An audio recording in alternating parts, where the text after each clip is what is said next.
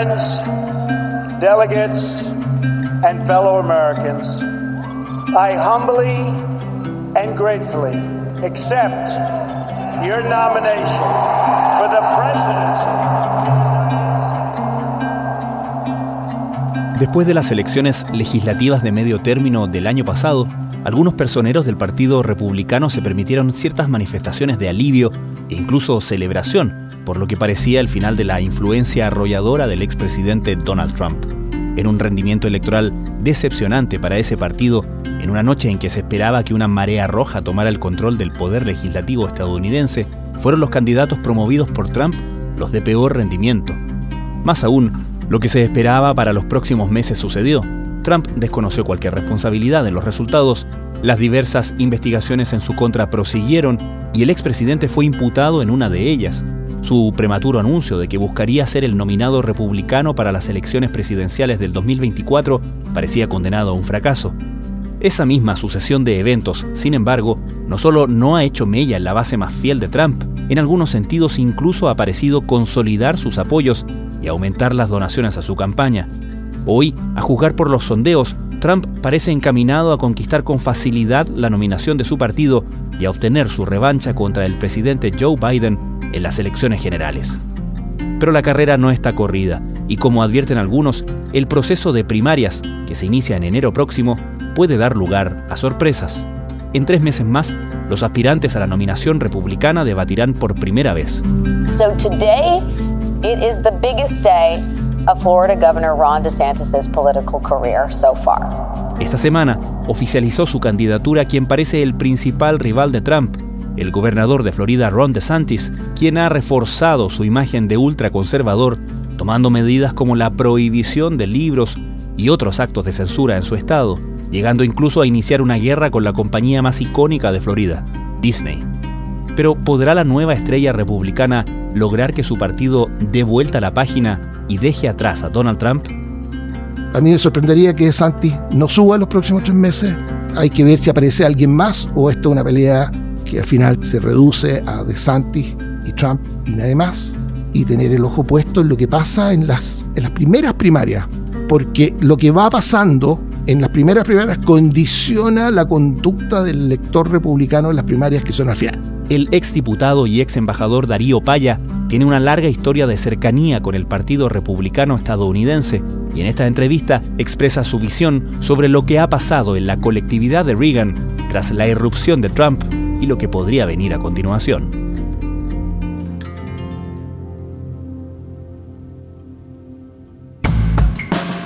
Desde la redacción de La Tercera, esto es Crónica Estéreo.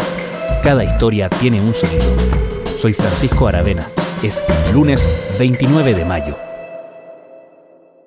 Por esas cosas de la vida, hace muchos años y buscando modelos de formación de gente joven que calzaran con el proyecto de, la tribu en la que yo militaba y actuaba en esa época, que era cuando la UDI nacía, finales de los 80, comienzos de los 90. Me crucé con un señor que había trabajado en la Casa Blanca con Reagan y que se salió para armar una fundación, que es el Leadership Institute en Estados Unidos, pero para darte un dato, él hasta el día de hoy sigue siendo el representante de Virginia en el equivalente a la Comisión Política del Partido Republicano.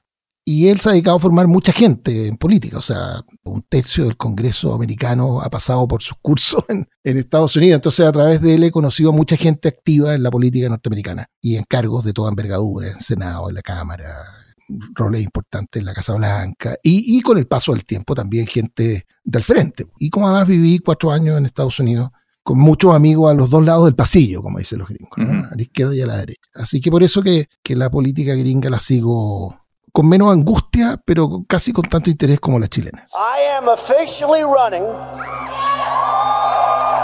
for president of the United States. With that, Trump was off and running. Es interesante, Darío, porque tienes una visión histórica de lo que es tradicionalmente el Partido Republicano o por lo menos el Partido Republicano post-Reagan, que es probablemente su figura más consular en el último medio siglo por lo menos, y has visto la transformación o el impacto que ha tenido la irrupción de Donald Trump en el partido, tanto como candidato, su elección en 2016 y, desde luego su presidencia. ¿Cuánto cambió al Partido Republicano la irrupción de esa figura? Decisivamente, decisivamente. Y te debo confesar que tratándose de Trump, yo me he equivocado siempre. ¿eh? Cuando él irrumpe el 2015, yo consideraba inconcebible que pudiese derrotar a lo que era un elenco en esas primarias. Habían como 16 candidatos en las primarias republicanas, pero entre otras cosas, y para hablar de nombres más o menos conocidos incluso acá, piensa tú que los dos rivales más duros que tuvo en esa elección era un señor de apellido Cruz. Claro, Ted Cruz. Y otro señor de apellido Rubio. Con lo que te quiero decir que eran candidatos republicanos no típicos, con una apertura, en el caso de Scott Walker en esa época, a la clase media gringa, los dos que te mencioné al mundo latino, Bobby Jindal, otro sector de inmigrantes, la Carly Fiorina como una mujer emblemática de muchas cosas. Bueno, y pasó por arriba de todo eso Trump. Y yo te aseguro que nunca pensé hasta muy al final que pudiese barrer con todo. Y claro, él lo hizo aprovechando una norma electoral interna del Partido Republicano. Y si tenemos tiempo vamos a meternos en los detalles de las cosas. Fíjate que la máquina que estaba en torno a la familia Bush para tener el control de las convenciones republicanas y porque ellos tenían suficiente apoyo en la suficiente cantidad de estados para que esta norma les sirviera a ellos, impuso esta norma que se traducía en que aunque un candidato ganase con una lo que los gringos llaman una pluralidad, vale decir, mayoría respecto a los otros candidatos, pero no mayoría absoluta en el Estado. Si un candidato ganaba con, ponte tú, 32% de los, de los votos en un Estado en las primarias, se llevaba el 100% de los votos de representación a la convención. Y esa norma que la armaron los Bush para su clan, para su máquina, fue la que permitió que Trump, sin ganar nunca una primaria con más de treinta y tantitos por ciento, en que todos sus rivales sumaban sesenta y tantos por ciento, terminó ganando una mayoría de la, de la convención primero, y después yo, para serte franco, hasta muy tarde en la, en la noche de la primera elección contra doña Hillary, tampoco pensaba que pudiese ganar. Y terminó ganando esa elección de manera para mí sorprendente. Así que Parto por esta confesión, que el fenómeno Trump me ha superado y me ha producido también una sensación desagradable porque creo que le ha causado daño permanente y a largo plazo a cosas que yo creo que son muy importantes. I think the big problem this country has is being politically correct. Toda idea se puede expresar de manera constructiva o de manera tóxica. Y creo que él, aprovechando muy bien el momento histórico, cultural que vivimos en en que las redes y sobre todo los algoritmos que determinan cómo las redes operan y funcionan y, se aceleran, como que de alguna manera subsidian lo tóxico. Él lo ha aprovechado de manera brillante para terminar teniendo un impacto en la política gringa generacional. I've been challenged by so many people and I don't frankly have time for total political correctness. And to be honest with you, this country doesn't have time either el efecto de, Trump eh, es decisivo y seguramente es, la mejor razón por la cual los demócratas y Biden pueden estar optimistas respecto de lo que se les viene por delante y los republicanos pesimistas. At some point we're going to have to figure out that if you take the entire African American community and, and write them off, take the entire Hispanic community and write them off, take the entire libertarian community and write them off, take the entire gay community and write them off. What's left? About 38% of the country. You cannot win with 38% of the country. We need to stop celebrating the absurd in our party and stop rewarding the outrageous and the stupid. We have to figure out how to deal with it as a party. We're losing too many elections. We're writing off too many. Cuando Mitt Romney pierde con eh, Barack Obama tratando de disputarle el segundo periodo, por cierto, a Barack Obama, se elabora un informe interno del Partido Republicano que es conocido como el informe de autopsias, donde la principal conclusión o una de las principales conclusiones que de hecho hay un portavoz de esas, de esas conclusiones y un entusiasta promotor de esas conclusiones era Mick Mulvaney, que luego pasó a ser jefe de gabinete de, Donald Trump, era que si el Partido Republicano no lograba enganchar con los nuevos públicos que tienen que ver con la nueva demografía estadounidense, que tiene que ver con el ascenso y el mayor poder electoral de, por ejemplo, los latinos y los inmigrantes en general, el Partido Republicano, por un asunto simplemente incluso de reconversión o de, o de progresión demográfica estaba condenado a perder las sucesivas elecciones por mucho tiempo. Y esa tesis parecía muy afirmada y Trump pareció borrarla absolutamente del mapa. Ahora que ha pasado todo lo que ha pasado, digamos, la elección de Trump, la presidencia de Trump y la postpresidencia de Trump, que no ha dejado de ser, por supuesto, muy polémica y lo sigue siendo. ¿Tú crees que esa conclusión se pospuso o simplemente probó ser equivocada? A riesgo de sonar abogado, que es un título que no, no exhibo, pero tengo.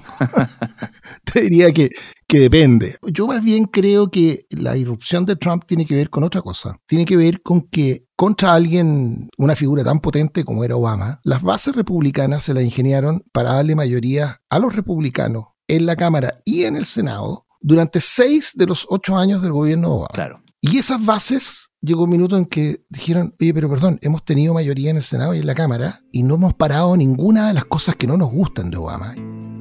Sentían que al final los políticos que habían elegido para frenar los aspectos más radicales de la agenda de Obama, llegado la hora de los que hubo, no hacían tal cosa y se aburrieron. Y Trump, yo creo que en términos de lo que determina el resultado de una primaria, porque eso hay que tener claro, o sea, el, proceso de primaria es estructuralmente decisivo en la política gringa. Bueno, en ese proceso el hastío de las bases republicanas con una clase política republicana, digamos, a la que le dieron mayoría a partir del segundo año del gobierno de, Obama, en la práctica no, no se la jugaba. Trump vino a capitalizar ese hastío y, y así, no, de una vez por todas patemos la mesa, hagamos lo que hay que hacer y, y mucha gente de alguna manera dijo, bueno, veamos qué pasa con este señor que viene afuera, que no le debe nada a nadie, que todos tenemos claro que era amigo de Hillary, financiaba candidatos demócratas y que cambia su opinión a cada rato, pero que hoy día dice que va a hacer lo que va a hacer.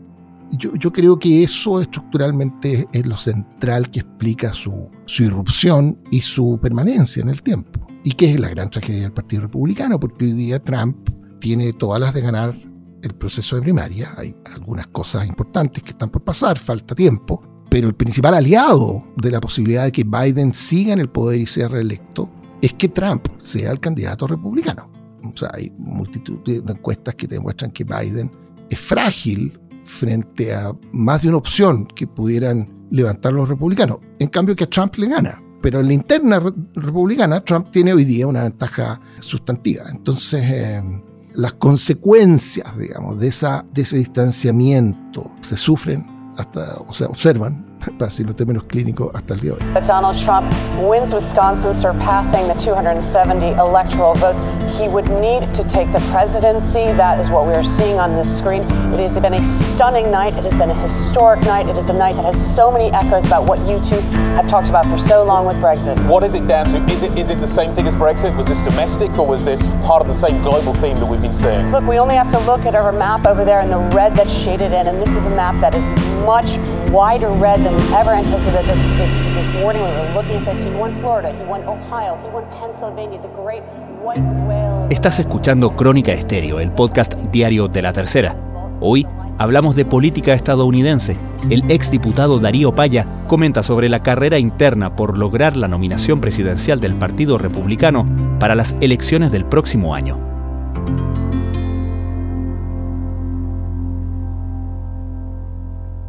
Con todo esto y saltando al presente, ¿cómo evalúas, qué te parece la figura de Ron DeSantis, el gobernador de Florida que lanzó, acaba de lanzar su candidatura presidencial formalmente, se sabía que lo iba a hacer, por cierto, y que aunque aparece muy atrás en las encuestas de las primarias del Partido Republicano, es quien aparece hasta la fecha como el mejor contrincante que puede tener en la interna el expresidente. Mira, estas cosas hay que verlas en dinámico, porque los números hoy día te dicen que a nivel nacional, dentro de los republicanos, Trump marca 55, de Santis marca en torno a 20, Pence marca en torno a 5 y Nikki Haley y, Tim Scott marcan 1 o 2%. Pero si tú miras los cuatro primeros estados en que hay primaria, el ciclo de primarias parte en febrero, en Iowa, y después viene New Hampshire, Carolina del Sur, Nevada. En esos estados los números son más estrechos y son, porque son los primeros, los estados más trabajados por los candidatos desde ya. Después de Santis anuncia hoy día su candidatura, eso te garantiza que él va a tener un alza en la encuesta y va a tener un buen próximo trimestre. Aquí hay una, no hay nada improvisado. Entonces, en torno a Santis hay una operación armada para los próximos tres meses que te garantiza que, que va a subir. Cualesquiera que sean los números en que está hoy, van a mejorar. Tiene un war chest, un, cofre de, de, guerra, tiene un presupuesto y donantes detrás muy importantes. Yo diría que en este minuto, en términos de plata, eh, de donaciones conseguidas para hacer campaña, supera 3 a 1 a Trump. Por tanto, tiene un buen trimestre por delante de Santis. La pregunta es qué pasa cuando nosotros estemos llegando a octubre, en media plena primavera, cuando los gringos estén entrando al, al invierno. Ese va a ser un minuto en que los candidatos chicos o alguno va a encontrar una hebra y se va a transformar en la sorpresa que siempre existen. Lo fue Trump cuando terminó ganando, lo fue Clinton cuando de la nada apareció al final y ganó. O sea, en los procesos de primaria pasan cosas raras. La pregunta es si Tim Scott o, Nikki Haley o Pence, que, que, la tiene más dura, digamos, logran, y son perfiles Pence y, y Tim Scott parecidos. ¿eh? Claro, uno afroamericano, el otro fue vicepresidente de, de, de Trump, pero los dos apelan a, a, una sensibilidad culturalmente, la antítesis de la cosa identitaria que hoy día en gran medida agita y mueve a las bases del Partido Demócrata. Claro. Nikki Haley es una cosa distinta, te diría que es la más parecida a un, a un Reagan Republican, o sea, la, la gente que sigue la, la tradición de, de, de, Ronald Reagan. Pero la pregunta es si alguno de ellos va a encontrar una hebra que pueda explotar y transformarse en alternativas adicionales a DeSantis, a la ventaja que hoy día tiene, tiene Trump. Te diría que eso es lo que hay que observar. I've been proud as governor to stand for a culture of life. We're not comfortable having this company on a pedestal joined at the hip with the state of Florida. Our values have just gone in different directions. We proved it could be done in Florida. We chose facts over fear when it wasn't popular. We chose education over indoctrination. And we've chosen law and order over rioting and disorder. Uh, if we can do it there, we can do it for the country. A mí me sorprendería que Santi no suba en los próximos tres meses. Hay que ver si aparece alguien más o esto es una pelea que al final se reduce a DeSantis y Trump y nadie más. Y tener el ojo puesto en lo que pasa en las, en las primeras primarias.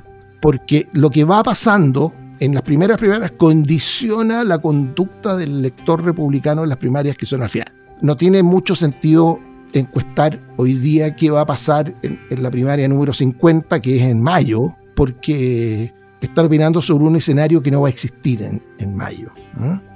Y mientras tanto, Biden tiene que seguir caminando por, por, el amplio camino del centro, que siempre se le ha dado bien. Él logró frenar los ímpetus de su frente amplio, para hablar en términos chilenos. Sin duda.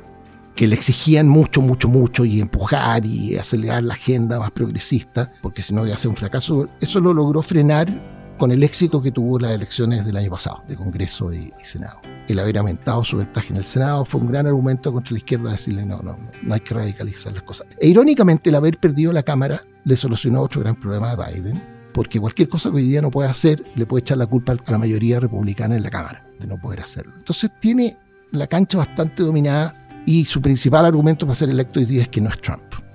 Y mientras Trump sea quien lidere las opciones republicanas, Biden tiene una altísima probabilidad de ser reelecto. Former President Trump still leading his party in national polls, and so now I want to bring in a former member of his administration, one-time Department of Homeland Security official Ken Cuccinelli, who recently founded Never Back Down, a super PAC backing Governor DeSantis. Ken, thanks so much for joining Top Story. So, Ken, what changes Good when Governor DeSantis officially enters the race next week? Will he go after Trump more than he has so far? Con todo esto, Darío, ¿cómo crees que vuelve el Partido Republicano post-Trump? ¿Vuelve o quedó alterado para siempre en sus dinámicas internas, en sus juegos y tensiones internas? O sea, no, no, es que tenga que volver, está ahí. Acá les fue menos bien de lo que les debió haber ido. Pero me refiero, Darío, al partido, si se quiere, tradicional, al partido pre-Trump. ¿Ese partido ya se fue? ¿Ya no existe? ¿Ya no va a existir? Lo que pasa es que ese, que ese partido tradicional siempre estuvo tensionado.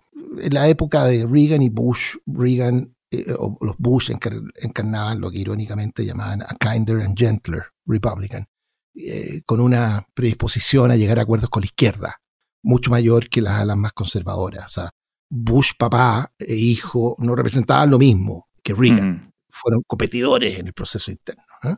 Esa tensión ha existido siempre. Yo creo que va a depender completamente de quién sea el que... O sea, si, si DeSantis termina su favor, digamos, exitoso en, en, esto, a rey muerto, rey puesto, y a otra cosa mariposa. Es muy difícil saber además lo que va a pasar con Trump en el plano judicial. Ahí los... Claro.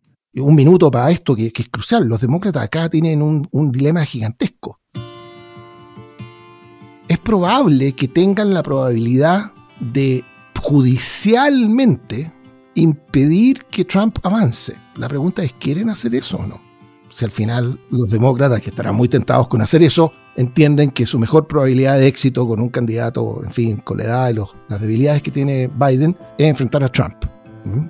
Bueno, quien venga después de eso en el Partido Republicano, yo creo que tiene una capacidad de moldear al partido, remoldearlo, modificarlo. Pero sí va a quedar una lección, una lección muy dura, debiera quedarlo, espero yo, de lo que te pasa cuando durante una década le prometes hacer algo a tus bases y no lo haces. Te puedo poner un paralelo así muy...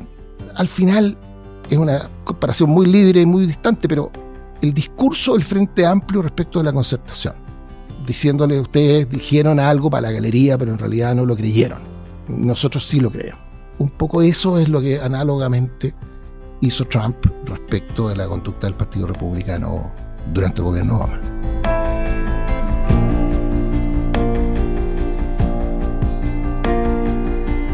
Darío Paya, muchísimas gracias por este tiempo, por esta conversación. Encantado. Chao, chao.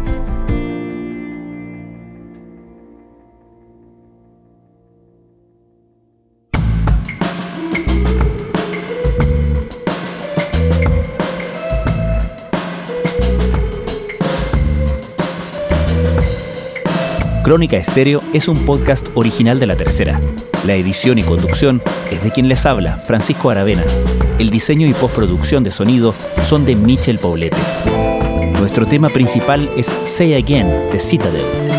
Escucha todos nuestros episodios en Spotify o en tu plataforma favorita de podcast y en latercera.com. Nos encontramos mañana en una nueva entrega de Crónica Estéreo. Cada historia tiene un sonido el podcast diario de la tercera.